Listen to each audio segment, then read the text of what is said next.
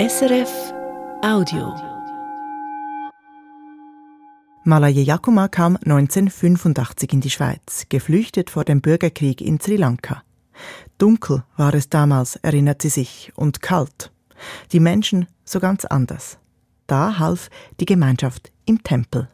Wenn wir Tempel besuchen, unsere Traurig, unsere Stress, unsere Druck, alles im Tempelritual wieder sein Gefühl, aha, das ist unsere Familie, miteinander die Probleme sprechen, dann nachher ein wenig freier im Herzen. Nur hinduistische Tempel gab es damals praktisch keine in der Schweiz. Die mussten die Tamilinnen und Tamilen erst aufbauen. Und auch sonst war es nicht einfach, etwa hinduistische Rituale ins neue Leben in der Schweiz zu integrieren, sagt Religionswissenschaftler Martin Baumann. Das war natürlich schwieriger. In Sri Lanka haben wir Erzählungen eben, dass man morgens vor der Arbeit schnell beim Tempel vorbeigeht, dann oder in der Mitte des Tages zu einem Tempel geht, dort ein Gebet spricht, äh, einige Blumen spendet und ähnliches. Das ist alles nicht möglich. Doch die Tamilinnen und Tamilen haben es geschafft. Unterdessen gibt es eine rege hinduistische Religionslandschaft in der Schweiz, inklusive Reformtempel, der auch Priesterinnen zulässt. Priesterinnen wie Mala Jeyakuma. Im Reformtempel darf sie Rituale mit den Götterstatuen durchführen. Etwas, das in anderen Tempeln Priestern vorbehalten ist. Dann ich habe gedacht, oh, darf ich berühren? Dann habe ich das gemacht. Dann innerlich, ich habe einfach äh, Danke und Freude mit göttlich, einfach innerlich reden. Malaye Yakuma erzählt in dieser Folge von Perspektiven ihre Geschichte und wie sich ihr Glaube verändert hat. Mich interessiert dabei, wie das ist, wenn man in ein fremdes Land die eigene Religion mitbringt, die Infrastruktur von Grund auf aufbauen muss. Mich interessiert, wie die neue Umgebung den Zugang zur Religion, zu den Ritualen, zu den Göttern verändert. Und wie es die nächste Generation mit dem Hinduismus hält. Menschen, die hier aufgewachsen sind. Menschen wie Lavanya Sinadurai. Der Sinn vom Tempobesuch ist, dass du für einen Moment mit all deinen Sinnen in einem Raum bist. Du mhm. bist mit den Augen drin, wo es sieht so schön aus, mit all diesen Gottheiten, den verschiedenen Farben, von den Saris. Äh, und es schmeckt gut nach Raucherstäbli. Du bekommst am Schluss etwas zu essen, das ist etwas für einen guten Gaumen. Einfach die verschiedenen Sinne, oder? Und nach dem Tempobesuch habe ich auch gemerkt, hey, ist auch schön. Das macht mich nun umso lustiger, im Tempel vorbeizugehen. Also mache ich mich auf nach Bern in den Tempel des Vereins Scheiwari Nikodam. Mein Name ist Nicole Freudiger. Es ist tatsächlich ein Fest für die Sinne im Tempel in Bern gleich neben dem Haus der Religionen. Sobald ich die Tür aufmache, rieche ich die Räucherstäbchen. Aus Boxen klingt tamilische Musik und am Eingang, über dem Tor, im Tempel drin erwarten mich Götterfiguren in den verschiedensten Farben. Es ist Mittwochabend, halb acht, Schlafenszeit für die Götter. Wenn Ritual fertig ist am Abend, alle Gebete schon gebetet und erfüllt und Wünsche und alles fertig, dann langsam die Opfergaben aufräumen, nachher Vorgang zu Licht aus, ausgeschaltet. Ruhe, wie, wie, wie bei uns, am Bett. Abend im Bett, genau. Doch bevor die Vorhänge vor den Götterstatuen runtergelassen werden, werden sie noch gebührend verabschiedet. Ganesha, der Gott mit dem Elefantenkopf, hat gerade eine Milchdusche erhalten und nun stehen Köstlichkeiten vor seinem Altar. Drei Bananen, eine halbe Kokosnuss, Teigtaschen, ein Kichererbsengericht, Reis. Und Rosenblätter. Sie werden auf seine Füße gestreut, nachdem er mit Wasser bespritzt worden ist. Eine kleine Gruppe Besucherinnen und Besucher steht vor dem Altar. Die Frauen in grünen, blauen, orangen oder weißen Saris, die Männer in Pluderhosen und T-Shirt oder ein Tuch um die Hüfte gewickelt, oben ohne.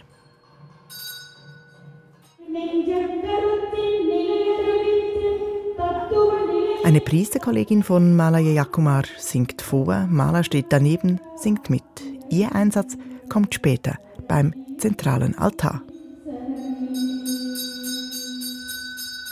Der Altar sieht aus wie ein Tempel im Tempel. Das Dach bewohnen bunte Götterfiguren, von der Dachrinne hängen Lichterketten, die rot und grün leuchten. Im Innern eine Art Thron, darauf eine Kristallkugel, inmitten von Blumenketten eingekleidet wie eine Götterstatue. Was es mit dieser Kristallkugel auf sich hat, erklärt mir Mala Yakuma. das Runde ein Kristall. Das heißt göttliche Energie, nicht nur hier oder hier, überall. Auch diese göttliche Energie wird gewürdigt an diesem Mittwochabend mit Wasser, Rosenblättern und einem Leuchter mit fünf Flammen. Sie symbolisieren die fünf Elemente Wasser, Feuer, Erde, Luft und Raum.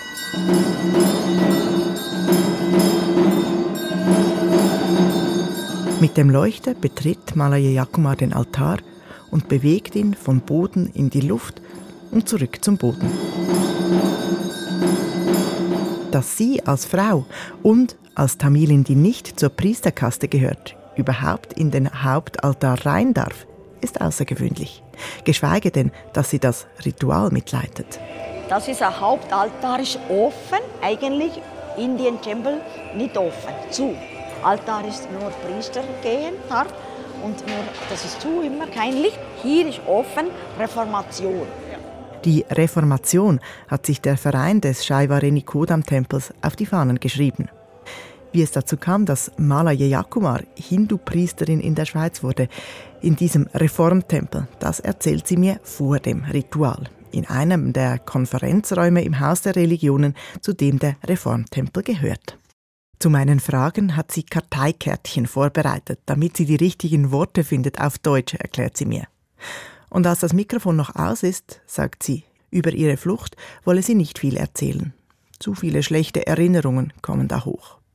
Von der Flucht mit Schleppern von Sri Lanka in die Schweiz. Auch die ersten Monate waren schwierig. Die Unsicherheit, darf sie bleiben, muss sie gehen und dann der Kulturschock. Asien und Sri Lanka, wie schöne Land, wie Natur, wie unser Leben. Standard wenig, aber erfreuliche, glückliche Land. Hier ist Regel, alles Regel. Malaye Jakuma betont sofort, sie sei der Schweiz dankbar, dass sie hier sein dürfe. Aber eben, der Anfang war schwer. Mehr Angstgefühl, Unsichergefühl äh, und Vermisstgefühl, meine Land, Familie und wieder neue Land. Was ist da hier? Was bin ich? Wo bin ich? So viel. Und dieser Moment dann, Religion, kein Sinn. Für die Religion hatte sie zunächst keine Kraft. Erst nach einigen Monaten, als Malaya Yakuma eine Aufenthaltsbewilligung erhält und im Altersheim arbeiten kann, ändert sich das.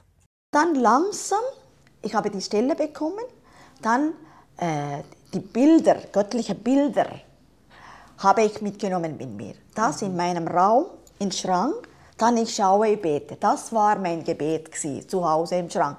Ein kleiner Schrein irgendwo in der Wohnung mit dem Bild von Shiva oder Murugan, eine kleine Statue, eine Kerze, meist geschützt durch einen Vorhang oder eine Tür. So haben die meisten Tamilinnen und Tamilen angefangen, ihre Rituale in der Schweiz zu leben. Malaye Yakuma macht das bis heute. Jeden Morgen Licht anzünden und Rauchstäbli, Glocke und Heilige Asche, Gangeswasser und so viel habe ich. Das ist mein erstes Ritual zu Hause. Dieses Morgenritual ist der Start in den Tag, ein Moment der Dankbarkeit und mehr.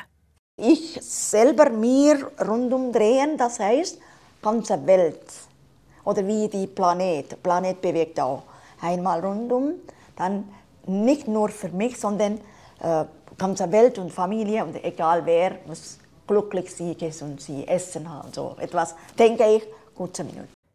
Was Maler Jakuma hier beschreibt, sei typisch, sagt Religionswissenschaftler Martin Baumann.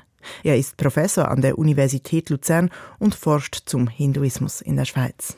Götter sind nahbar. Familien bauen in der eigenen Wohnung einen kleinen Schrein auf, dort verehren morgens die Familie, meistens die Frau dann vor der Arbeit oder der Mann vor der Arbeit, verehren diese Götter. Und die Götter werden gefragt um Unterstützung, Unterstützung für einen guten Tag dann. Kinder beten dann, dass sie eine gute Klausur schreiben werden. Also Götter sind auch ganz deutlich dafür da, im Alltag zu unterstützen dann. Also es ist eine sehr praktische, eine sehr diesseitig bezogene Form von Religion Religiosität, will ich sagen, in der eben die Götter auch wahrgenommen werden, dass sie in den Alltag eingreifen können und dass sie hier eine Rolle spielt. Von zu Hause aus können Hindus also Kontakt aufnehmen mit den Göttinnen und Göttern.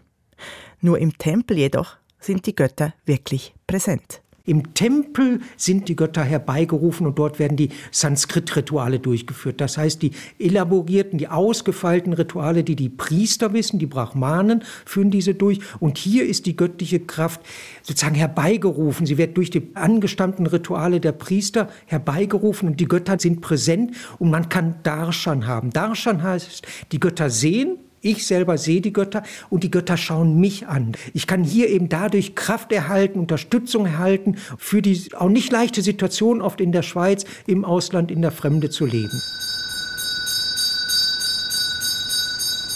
Der Hinduismus, er war in der Schweiz vor 40 Jahren nicht gänzlich unbekannt. Es gab Bewegungen, die an Yoga interessiert waren, an der hinduistischen Philosophie oder stark an einem Guru orientiert, wie etwa das Divine Light Zentrum in Winterthur, das als Sekte Schlagzeilen machte.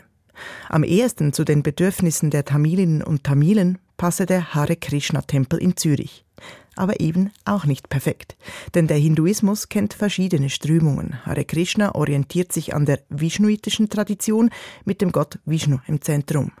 Die tamilischen Hindus hingegen verehren primär Shiva und Shakti. Und so kommt es, dass Mala Yeyakuma anfangs nicht in den Tempel ging, sondern in die römisch-katholische Kirche. Ich war Mariastein in Basel Lourdes bin ich gegangen und katholische Kirche in Bern waren wir jeden Sonntag. Wir waren tätig und mein Mann. Malaye Jakuma verehrt in der römisch-katholischen Kirche Maria als Muttergöttin. Doch es gab Anlässe, da reichte die Kirche als Alternative nicht. Etwa als Malaye Jakuma heiratet. Eine arrangierte Heirat, wie sie selbst mit Augenzwinkern betont. Äh, meine Hochzeit war 1989, damals kein Priester, und äh, irgendein Kollege, Familie hat von Paris jemand eingeladen, ein Priester. Religionswissenschaftler Martin Baumann sagt, es seien vor allem die Frauen gewesen, die darauf drängten, Tempel einzurichten. Sie kamen vermehrt in der zweiten Hälfte der 80er Jahre in die Schweiz, während die ersten Immigranten vor allem junge Männer gewesen waren. Mit den Frauen kam verstärkt die Religiosität. Die Frauen reichen die Religiosität, die Tradition zu Hause weiter an den Kinder, führen sie in die Rituale ein, aber ihnen war auch sehr wichtig, dass sie in die Tempel gehen können. Also mit den Frauen ist der Druck auf die Fürsprecher, die Wortsprecher, das sind dann höhere Kasten, ist stärker geworden, sich darum zu bemühen, Tempel einzurichten. Doch nicht nur die Frauen machten Druck. Die Geflüchteten aus höheren Kasten, die sich für das religiöse Leben verantwortlich fühlten, beobachteten noch etwas anderes. Konversionsdruck. Womit Tamilen sich konfrontiert sahen, ist eben, dass die Missionierungsversuche seitens Zeugen Jehovas, seitens Freikirchen, äh, verschiedener christlichen Gruppen relativ stark in den Asylzentren oder eben um diese Asylzentren herum waren. Um hier Gegensteuer zu geben, haben die Tamilinnen und Tamilen begonnen, erste Tempel einzurichten. Schon in den Asylzentren haben sie Räume gesucht, auch mal einen Estrich benutzt. Erste Tempel in Wohnungen waren schnell zu klein. Und die Nachbarn waren auch alles andere als begeistert. Es gab immer wieder Beschwerden, sei es in Privaträumen oder eben in Räumen, wo man etwas angemietet hatte in einem Wohngebiet, dass die Nachbarn sich störten. Sie störten sich entweder über das Läuten der Glocken, über Gerüche, über viele Leute, die dann zu bestimmten Stunden kamen und dann wieder gingen und so etwas dann. Das war so manchen Schweizern ein bisschen unangenehm. Von daher wich man auch dann auf Zonen aus, Industriezonen, A, weil man Räume dort finden konnte, bezahlen konnte und eben die groß genug waren dann. Die groß genug waren, um hier dann auch mit der Zeit dauerhafte Schreine zu errichten. Und meistens gab es in den Industriegebieten genügend Parkplätze für all die Besucherinnen und Besucher. Tamilen, die mit dem Auto in den Tempel fuhren. Das befeuerte die rassistischen Stereotype gegenüber Tamilinnen und Tamilen in den 1980er und 90er Jahren. Schmarotzer seien sie, hieß es, kaum in der Schweiz schon ein Auto. Malaye Yakuma erklärt, weshalb sie das Auto nahm. Das Reisen mit ÖV war als dunkelhäutige Tamilin kein Vergnügen. Fast alle haben Erfahrung von Rassismus. Damals, äh, sorry, ich muss so sagen, die ältere Damen, auch Männer, sehr, sehr ältere, wenn Tram gehen, wenn sie sehen, dann nachher richtig so, oder Wörter, Schimpfwörter, oder schwarz, oder äh, hassen oder Hasswörter, und das war für uns irritierend. Dann kaufen Auto, weil wir besuchen irgendwo gehen, alle zusammen im Auto, das ist wie ein geschlossener Raum. Es ist einer der wenigen Momente, da Malaye Yakuma von der damaligen Stimmung in der Schweiz spricht und was das für sie bedeutete. Wenn wir Tempel besuchen, unserer traurig, im Tempelritual wieder sein Gefühl ein wenig freier, frei im Herzen. Dieses Zusammenkommen im Tempel, das sei für die Tamilinnen und Tamilen in den ersten Jahren in der Schweiz ganz wichtig gewesen, sagt auch Religionswissenschaftler Martin Baumann.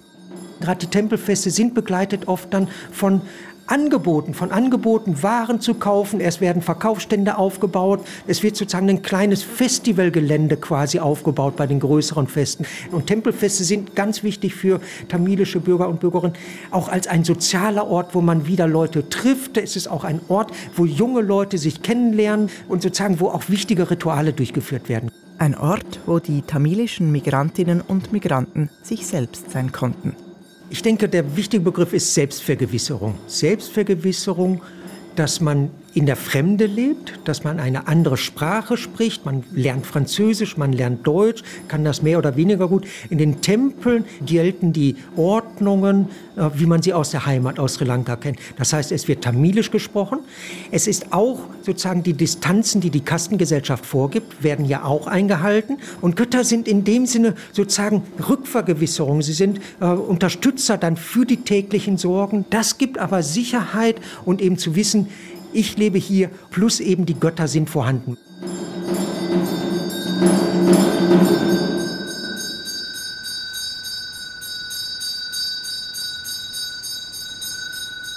Mitte der 90er Jahre ist es geschafft. Die Tamilinnen und Tamilen der ersten Generation haben die wesentliche Infrastruktur geschaffen, um ihre Religion in der Schweiz leben zu können. Und während die Tempel immer besser ausgerüstet sind mit Götterstatuen, Altären, Tempelwagen, wächst eine neue Generation Hindus heran. Die zweite Generation. Wie haben Sie es mit dem Hinduismus? Von anderen migrantischen Religionen weiß ich, dass das Interesse an Gottesdienst und religiösem Leben bei der zweiten Generation häufig abnimmt. Wie ist das bei den jungen Hindus? Um darüber mehr zu erfahren, habe ich mit Lavanya Sinadurai gesprochen. Sie ist Mitte 30, Juristin und interkulturelle Vermittlerin. Als Kind besuchte Lavanya mit ihren Eltern den Tempel. Mit fünf beginnt sie mit Bharatanatyam, einem südindisch-tamilischen Tempeltanz. Wir haben sehr viele Geschichten vortanzt, wir haben rhythmischen Tanz gemacht, wir haben Schweizer Meisterschaften gehabt. Das war auch schön. An Osterviertagen haben wir immer Schweizer Meisterschaften gehabt. Dann hat es verschiedene Tanzschulen gegeben. Und wir waren ja Berner äh, Tanzschulen, dann hat es Zürcher Tanzschulen gegeben. Haben wir geheißen, wir müssen Zürich schlagen. Schön schweizerisch. Bern gegen Zürich. Die Mythologie, die kennt Lavanya Sinadurai also aus dem FF. Und auch das Morgenritual, das viele Hindus pflegen, hat sie übernommen. Allerdings in abgewandelter Form. Für mich hat die Sonne eine wichtige Bedeutung. Und dann tue ich aber, wenn ich aufstehe, ähm, mache ich, wenn ich Zeit habe, den Morgengruß, Yoga und ganz kurz beten. Und beim Betten, vor irgendwie zehn Jahren, hat es vielleicht geheißen, bitte, lieber Gott, ich muss diese Prüfung bestehen, ich muss das bestehen und äh, im Lotto gewinnen und weiß nicht was. Und jetzt äh, heisst es einfach nur, merci vielmals für alles und zeig mir einfach den richtigen Weg. Und vor allem die Menschen, die, die Schutz brauchen, die einfach segnen. Es gibt so viele Menschen auf der Welt, die die extrem leiden. Und wir haben es wirklich gut hier und die soll er beschützen. Mhm. Genau. Also vor allem Dankbarkeit, die ich jetzt ich denke, hey, merci vielmal da oben, irgendjemand, egal wer, der hat es wirklich gut gemeint. Der Morgengruß helfe ihr, positiv zu denken, im Leben positiv zu bleiben. Lavanya Sinadurai hat also gewisse Rituale aus dem Hinduismus beibehalten. Doch würde sie sich als Hindu bezeichnen? Ich nehme einfach gewisse Anteile vom, vom Hinduismus, aber auch Anteile vom Buddhismus, Anteile vom Christentum und tue das so ein bisschen für mich äh, ausleben. Aber es ist nicht, die Religion bestimmt nicht meine Lebensführung. Das sei typisch für die zweite Generation, sagt Religionswissenschaftler Martin Baumann. Die jungen Männer und Frauen, die in der Schweiz aufgewachsen sind, hätten einen anderen Zugang zum Hinduismus. Von einem gelebten Hinduismus, den die Erstgeneration lebt sehr stark dann, hin etwas mehr zu einem erklärten, zu einem denkerisch unterfütterten Hinduismus. Die zweite Generation habe das Bedürfnis, die Religion zu verstehen und erklären zu können. Bei Lavanya Sinadurai klingt das dann etwa so. Im Hinduismus haben wir ja mehrere Götter. Aber ich habe mir sagen, das macht für mich auch Sinn. Es ist wie, als würde man Wasser in verschiedenfarbige Gläser einfüllen. Und dann leuchtet es grün, gelb, rot, violett. Aber die Energie, das ist das Wasser. Und genau das geht so im Hinduismus. Es ist wie eine Energie, aber verschiedene Formen. Da gibt es den Shiva, das ist der mächtigste Gott. Es gibt den Ganesh, der steht so ein für Glück. Oder es gibt die Göttin Shakti, die für Frauenpower steht. Einfach so. Die Tempel werden diesem Bedürfnis nach Erklären und Verstehen kaum gerecht, sagt Professor Martin Baumann. Trotzdem kämen die Jungen gerade an die großen Feste. Im Tempel selber sehen wir bei den Besuchen eine ganze Reihe junge Frauen, die dort in Saris kommen. Nicht so viele junge Männer sind in den Tempeln. Hängt vielleicht mit Ausbildung zusammen, hängt auch mit den Rollenmodellen zusammen. Bisher in wenigen Tempeln ist die Zweitgeneration irgendwie in den Vorständen vertreten. Dort ist die Erstgeneration, die Migrantengeneration, hat weiterhin das Sagen. Und spezielle Programme oder Angebote für die Jugend gibt es eigentlich relativ wenig. Auch gegen außen waren die Hindu-Tempel lange zurückhaltend. Anders etwa als die Moscheen, die gezwungen durch die negativen Schlagzeilen und die Abstimmungen über Minarette und Nikab schon früher ihre Türen geöffnet haben. Eine Kommunikations Strategie ist nicht gefahren worden von diesen Tempelvorständern. Hier hätte man vielleicht proaktiver auch vorgehen können. Einige Tempel haben das gemacht, damit auch gutes Prestige erhalten, sind damit auch gut reingewachsen und diese Tempelpriester, die diese Tempel unterhalten, haben auch gute Kontakte dann zu den Integrationsstellen, zu anderen interreligiösen Kreisen, anderen Religionen und so etwas aufbauen können. Also dieses sich bekannt machen, das ist bei einigen Tempeln erst relativ spät angekommen und daher ist natürlich auch so eine gewisse Distanz und Unsicherheit auf Schweizer Seite gewesen. Schweizerinnen und Schweizern ohne Migrationshintergrund begegne man selten in den tamilischen Hindu-Tempeln. Aber indische Hindus seien jetzt häufiger anzutreffen, obwohl sie meist einer anderen Strömung, dem vishnuitischen Hinduismus, angehören. Einige Tempel haben angefangen, zusätzliche Götterstatuen in der Vishnu-Tradition aufzubauen, plus sie haben angefangen, auch Tempel, also, also Feste zu feiern, Jahresfeste zu feiern für andere vishnuitische Traditionen, wo man hier Tradition und Feste reinnimmt und Götter reinnimmt, die stärker für die nordindischen Personen von Bedeutung sind. Die traditionellen tamilisch geprägten Tempel verändern sich also und sind auch mit neuen Problemen konfrontiert. Ein Problem ist Priestermangel. Priester aus Sri Lanka herzuholen, setzt voraus, dass die Priester dann, wenn sie länger bleiben wollen, die deutsche Sprache oder französische Sprache können. Das macht es eher schwierig, hier auch Nachwuchs zu bekommen. Das macht Priester auch sozusagen wertvoller, weil die religiösen Rituale für das Heranziehen der Kinder, die bestimmte Rituale durchzulaufen haben, dann eben bis zur Hochzeit hin, diese sind durchzuführen und hier sind Priester dann auch sehr nachgefragt. Denn in den allermeisten tamilischen Hindu-Tempeln ist es immer noch so, wer Priester sein will, muss aus der richtigen Kaste stammen. Anders ist es eben im Reformtempel in Bern. Fünf junge Männer, die alle nicht aus der Priesterkaste stammen, haben den Verein Shaivarani Kodam vor 16 Jahren gegründet. Mit dem klaren Ziel, in ihrem Tempel sind alle gleich. Mala Yeyakuma besuchte früher einen anderen Tempel in Bern. Die Priester von Shaivarani Kodam haben sie, wie viele andere Hindus, eingeladen, erzählt sie. Ich war hier sehr interessiert, interessant, junge Männer. Ich bin nur dort, dann nachher beobachtet und dann nachher, sie haben selber bei mir verlangt, ob ich kann auch helfen. Helfen mit den Göttern, das war für Malaya Yakuma eigentlich unvorstellbar. Denn in traditionellen Tempeln dürfen nur die Priester aus der Brahmanenkaste in die Altäre rein und mit den Göttern direkt in Kontakt treten. Eine Szene, wie ich sie bei meinem Besuch gesehen habe, als eine Frau den Gott Ganesha gewaschen hat, in traditionellen Tempeln wäre das undenkbar. Dann ich habe gedacht, oh, darf ich berühren? Weil normale im Kassensystem, Brahmanen, sie lassen nicht für andere alle nicht hineingehen oder berühren, äh, nur die Brahmanen-Familien. Ich habe gedacht, ah, darf ich das machen?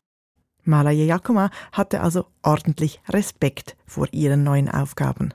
Das ist ein wenig wie Angst, das ist Heilige und ob ich nicht unrein, sondern ob ich darf, so als Frau. Dann habe ich das gemacht, dann innerlich, ich habe einfach äh, Danke und Freude mit göttlich, einfach innerlich reden. Im Stillen hat sie sich also bei den Göttern bedankt, dass nun auch sie, eine Frau, bei den Ritualen helfen durfte. Inzwischen hat sie eine Ausbildung durchlaufen und assistiert den Priestern, denn noch könne sie nicht alle Rituale auswendig. Der Reformtempel in Bern ist außergewöhnlich. Das sagt auch Religionswissenschaftler Martin Baumann.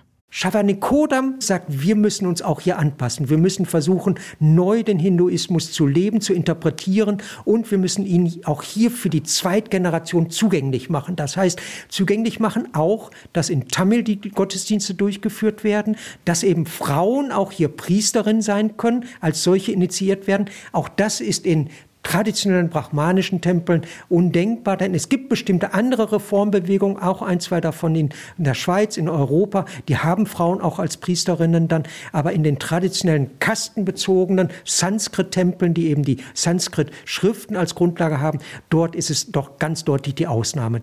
Für Junge sei der Reformtempel durchaus attraktiv, glaubt er. Und Lavanya Sinadurai bestätigt. Vor allem, wo man sagt, hey, äh, eine Frau darf auch Priesterin werden und die hat dann auch die Möglichkeit, die Ausbildung zu machen, was ich extrem cool finde. Und das entspricht dann auch eher dem Werk der zweiten Generation, die hier auf die Welt ist gekommen. Und darum finde ich es umso cooler, ähm, dort ab und zu in den Tempel zu gehen. Die ganzen Zelebrationen sind eigentlich auf Sanskrit und jetzt macht man die Rituale auf Tamilisch. Dann verstehst du, was, was du machst. Das ist auch schön. Der Reformtempel in Bern zeigt, der Hinduismus in der Schweiz wandelt sich. Und das wiederum hat auch Auswirkungen auf die traditionellen Tempel, sagt Religionswissenschaftler Martin Baumann. Es ist auch ein Anstoß für ein Nachdenken bei den traditionellen Tempeln. Was müssen wir möglicherweise ändern? Wie müssen die Tempelvorständler auch hier reagieren? Und wie müssen die Priester auch reagieren? So, dass eine Hochzeit zum Beispiel nur noch eine Stunde dauere, statt mehrere. Und die Priester seien unterdessen pünktlich was in der Anfangszeit alles andere als normal gewesen sei, sagt Experte Martin Baumann. Innerhalb von 40 Jahren hat sich der Hinduismus in der Schweiz also etabliert und befindet sich gerade im Umbruch. Wie viele der 25 Tempel weiter bestehen werden, sei nicht abzuschätzen, sagt der Religionswissenschaftler. Sicher sei aber, die Hindu-Tradition sei in der Schweiz heimisch geworden.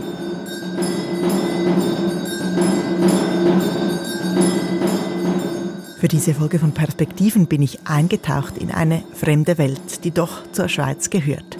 Und lustig war es dann übrigens wirklich. Nach meinem Besuch im Tempel habe ich noch tamilische Köstlichkeiten für auf dem Heimweg gekriegt. Und apropos Köstlichkeiten, mit Lavanya Sinadurai habe ich nicht nur gesprochen, sondern auch gebacken. In der Back- und Talksendung Fromme Törtchen. Kolukatai haben wir da gemacht, eine Süßigkeit, die es zu speziellen Gelegenheiten gibt im Leben eines Hindus. Nachzusehen ist diese Folge der frommen Törtchen auf dem SRF Player. Ich stelle den Link dazu zu den Informationen zu dieser Perspektivenfolge.